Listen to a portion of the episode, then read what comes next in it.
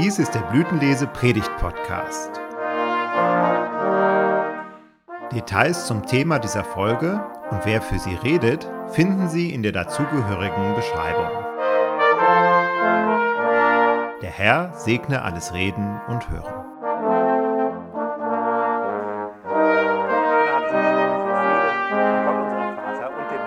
Christus. Amen.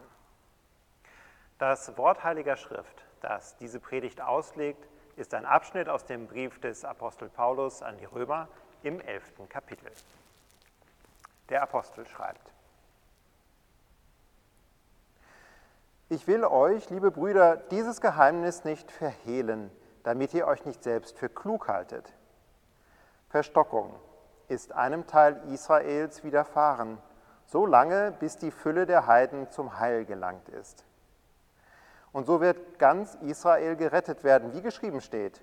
Es wird kommen aus Zion der Erlöser, der abwenden wird alle Gottlosigkeit von Jakob.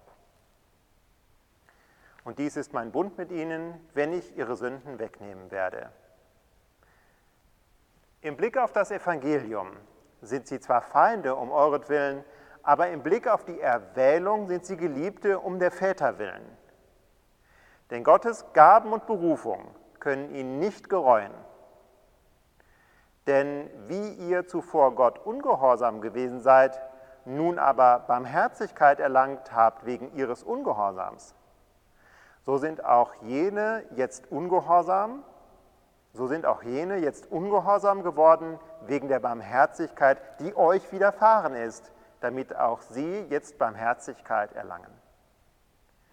Denn Gott hat alle eingeschlossen in den Ungehorsam, damit er sich aller erbarme. Lasst uns beten. Herr, dein Wort ist meines Fußes Leuchte und ein Licht auf meinem Wege. Amen. Liebe Brüder und Schwestern,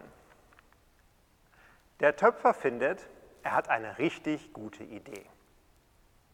Nur damit wir uns verstehen, wir reden hier nicht von jemandem, der einen Kurs bei der Volkshochschule gemacht hat, sondern von einem studierten Bildhauer. Seine Vasen, Krüge und Figuren heißen Objekte und stehen in Kunstgalerien. Und das sind nicht die Galerien, wo ein Preisschild neben den Werken steht. Man will den Käufer ja nicht gleich abschrecken und deswegen muss man im Katalog nachschauen, was man denn bezahlen darf, wenn man eines dieser Werke bei sich zu Hause ausstellen möchte. In seiner Werkstatt ist dem Töpfer das alles egal. Er formt den feuchten Ton mit bloßen Händen. Das ist schmutzige Arbeit, dafür zieht man besser nicht den Sonntagsanzug an. Der Töpfer betrachtet sein Werk. Von einer Seite findet er immer noch, es ist eine richtig gute Idee. Es entspricht ihm, seiner Formensprache, seinem künstlerischen Anspruch, dem Eindruck, den er vermitteln will. Von der anderen Seite sieht es einfach nicht so gut aus. Und das ärgert den Töpfer. Er findet, er kann das niemandem anbieten, eine Plastik, die nur halb gut ist. Er möchte der Sache aber noch eine Chance geben. Er beschließt, das Objekt in den Brennofen zu geben und eine Nacht darüber zu schlafen, was er damit macht. Am nächsten Tag holt er es aus dem Ofen, betrachtet es ausgiebig. Er prägt sich ein, was ähm, er gut an diesem Werk findet und er beschließt, neu zu beginnen. Wer künstlerisch oder handwerklich arbeitet, kennt das bestimmt. Manchmal kann man eine Sache nicht retten, sondern man muss einen klaren Schnitt machen. Der Töpfer nimmt also sein frisch gebranntes Werk, hält es etwas theatralisch über den Mülleimer und paff! Er lässt es fallen und es zerspringt in tausend Scherben. Da möchte man dem Töpfer gratulieren. Man möchte sagen, richtige Entscheidung. Du hast dich nicht mit Mittelmäßigkeit zufrieden gegeben. Und auch wenn es schade ist um die Arbeit, die du investiert hast, du hast einen klaren Schnitt gemacht. Jetzt kannst du neu und frisch ans Werk gehen. Und das ist alles so lange ein gutes Gefühl, bis uns klar wird, dass der Töpfer Gott selbst ist, und das Werk seiner Hände, das ihm solche Schwierigkeiten macht, das ist die Schöpfung. Das sind wir. Auf der einen Seite ist die Schöpfung sehr gut. Auf der anderen Seite ist sie verschandelt und hässlich durch Gewalt, durch Bosheit, durch Heuchelei, durch Lüge, durch Gier, durch den Hass des Menschen gegen den Menschen und gegen Gott. Kurz durch alles das, was die Bibel Sünde nennt. Sehen wir uns in der Hand des Schöpfers, der etwas theatralisch die Keramik über den Mülleimer hält, dann ist unsere Haltung plötzlich ganz anders.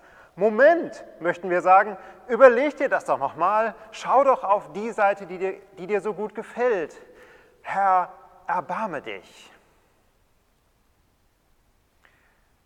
Liebe Gemeinde, in seiner ersten Vorlesung über den Römerbrief nennt Martin Luther unseren Predigtabschnitt heute Morgen dunkel.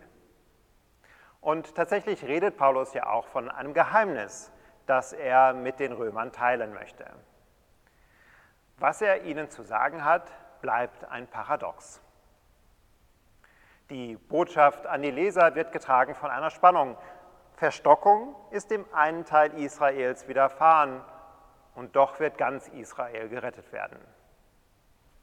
Im Blick auf das Evangelium von Jesus Christus sind die Juden Feinde Gottes, doch die Liebe Gottes zu ihnen ist ungebrochen, denn Gott wird das Versprechen nicht brechen, das er den Vätern gegeben hat. Die Heiden aber sind eigentlich die echten Feinde Gottes, doch jetzt hat Gott auch sie erwählt. Deswegen oder dafür hat er einen Teil von Israel verstockt. So sind Israel und die Heiden gleich geworden. Sie sind alle ungehorsam, aber trotzdem alle erwählt. Am Ende möchte man den Apostel fragen, Paulus, jetzt sag doch mal klar und deutlich, was du meinst. Wer ist denn jetzt erwählt zum ewigen Leben und wer nicht? Wir möchten das Geheimnis gerne auflösen. Wir möchten gerne eine klare Unterscheidung. Wir möchten gerne diesen klaren Schnitt. So lange, bis wir uns erinnern, dass der klare Schnitt bedeutet, dass Gott seine Schöpfung in den Müll fallen lässt und nochmal von neuem anfängt. Das macht Gott aber nicht, sondern er geht diesen geheimnisvollen, spannungsvollen anderen Weg. Im Verlauf der Kirchengeschichte wurde diese Stelle im Römerbrief immer wieder so ausgelegt, dass die Spannung kaputt geht. Zum einen wird die sogenannte Allversöhnung vertreten und das funktioniert ungefähr so. Die Juden sind verstockt, bis alle Heiden gerettet werden, dann werden alle verstockten Juden gerettet und am Ende sind, Ende sind alle Menschen ohne Unterschied bei Gott im Himmel. Das ist bei liberalen Christen sehr beliebt, weil es eine menschenfreundliche Lehre ist, in, die einem eine Menge Konflikte erspart. Das Problem ist aber, dass hier der Unterschied verloren geht und die Sünde ist eine zerstörerische Wirklichkeit. Durch sie kommt viel Leid und Schmerz in diese Welt und viel Schuld. Wo ist denn dann Gott gerecht, wenn er keinen Unterschied macht zwischen denen, die Schuld tragen und denen, die Leid tragen? Wenn alle Menschen gleich in den Himmel kommen, sitzen nachher beim himmlischen Festmahl die Menschen, die in den Konzentrationslagern gelitten haben und die Menschen, die dort die Aufsicht geführt haben, am selben Tisch. Um im Bild mit dem Töpfer zu bleiben, ist das so, als ob der Galerist zum Töpfer sagt, ist doch egal, ob die eine Seite deines Werkes misslungen ist. Du hast so einen guten Ruf, die Leute kaufen das trotzdem wenn dein Name draufsteht. Nein, nein, das ist nicht akzeptabel. Der Töpfer hat einen künstlerischen Anspruch an sein Werk. Gott hat einen Anspruch an dich. Paulus redet hier von Ungehorsam. Gemeinschaft mit Gott kommt darin zum Ausdruck, dass man den Willen Gottes tut. Wie es im Vaterunser heißt, dein Wille geschehe, wie im Himmel, so auf Erden. Der Bruch mit Gott zeigt sich dort, wo wir an seinem Willen scheitern. Die zweite Möglichkeit, die Spannung aufzulösen, ist bei den Christen sehr beliebt, die sich als konservativ bezeichnen.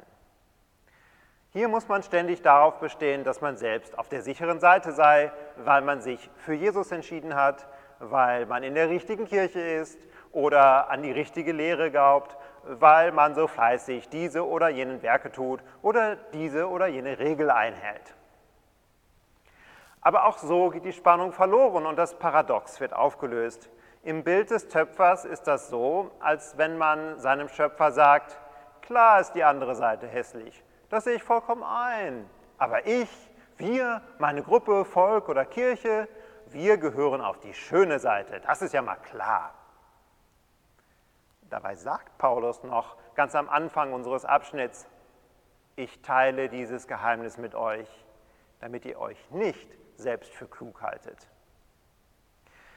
Tausend Jahre lang haben die Propheten Israel vor dem Hochmut gewarnt und genauso warnt uns der Apostel. Liebe Brüder und Schwestern, mit welchem Gefühl, mit welcher Haltung will uns der Apostel am Ende dieses Abschnitts zurücklassen?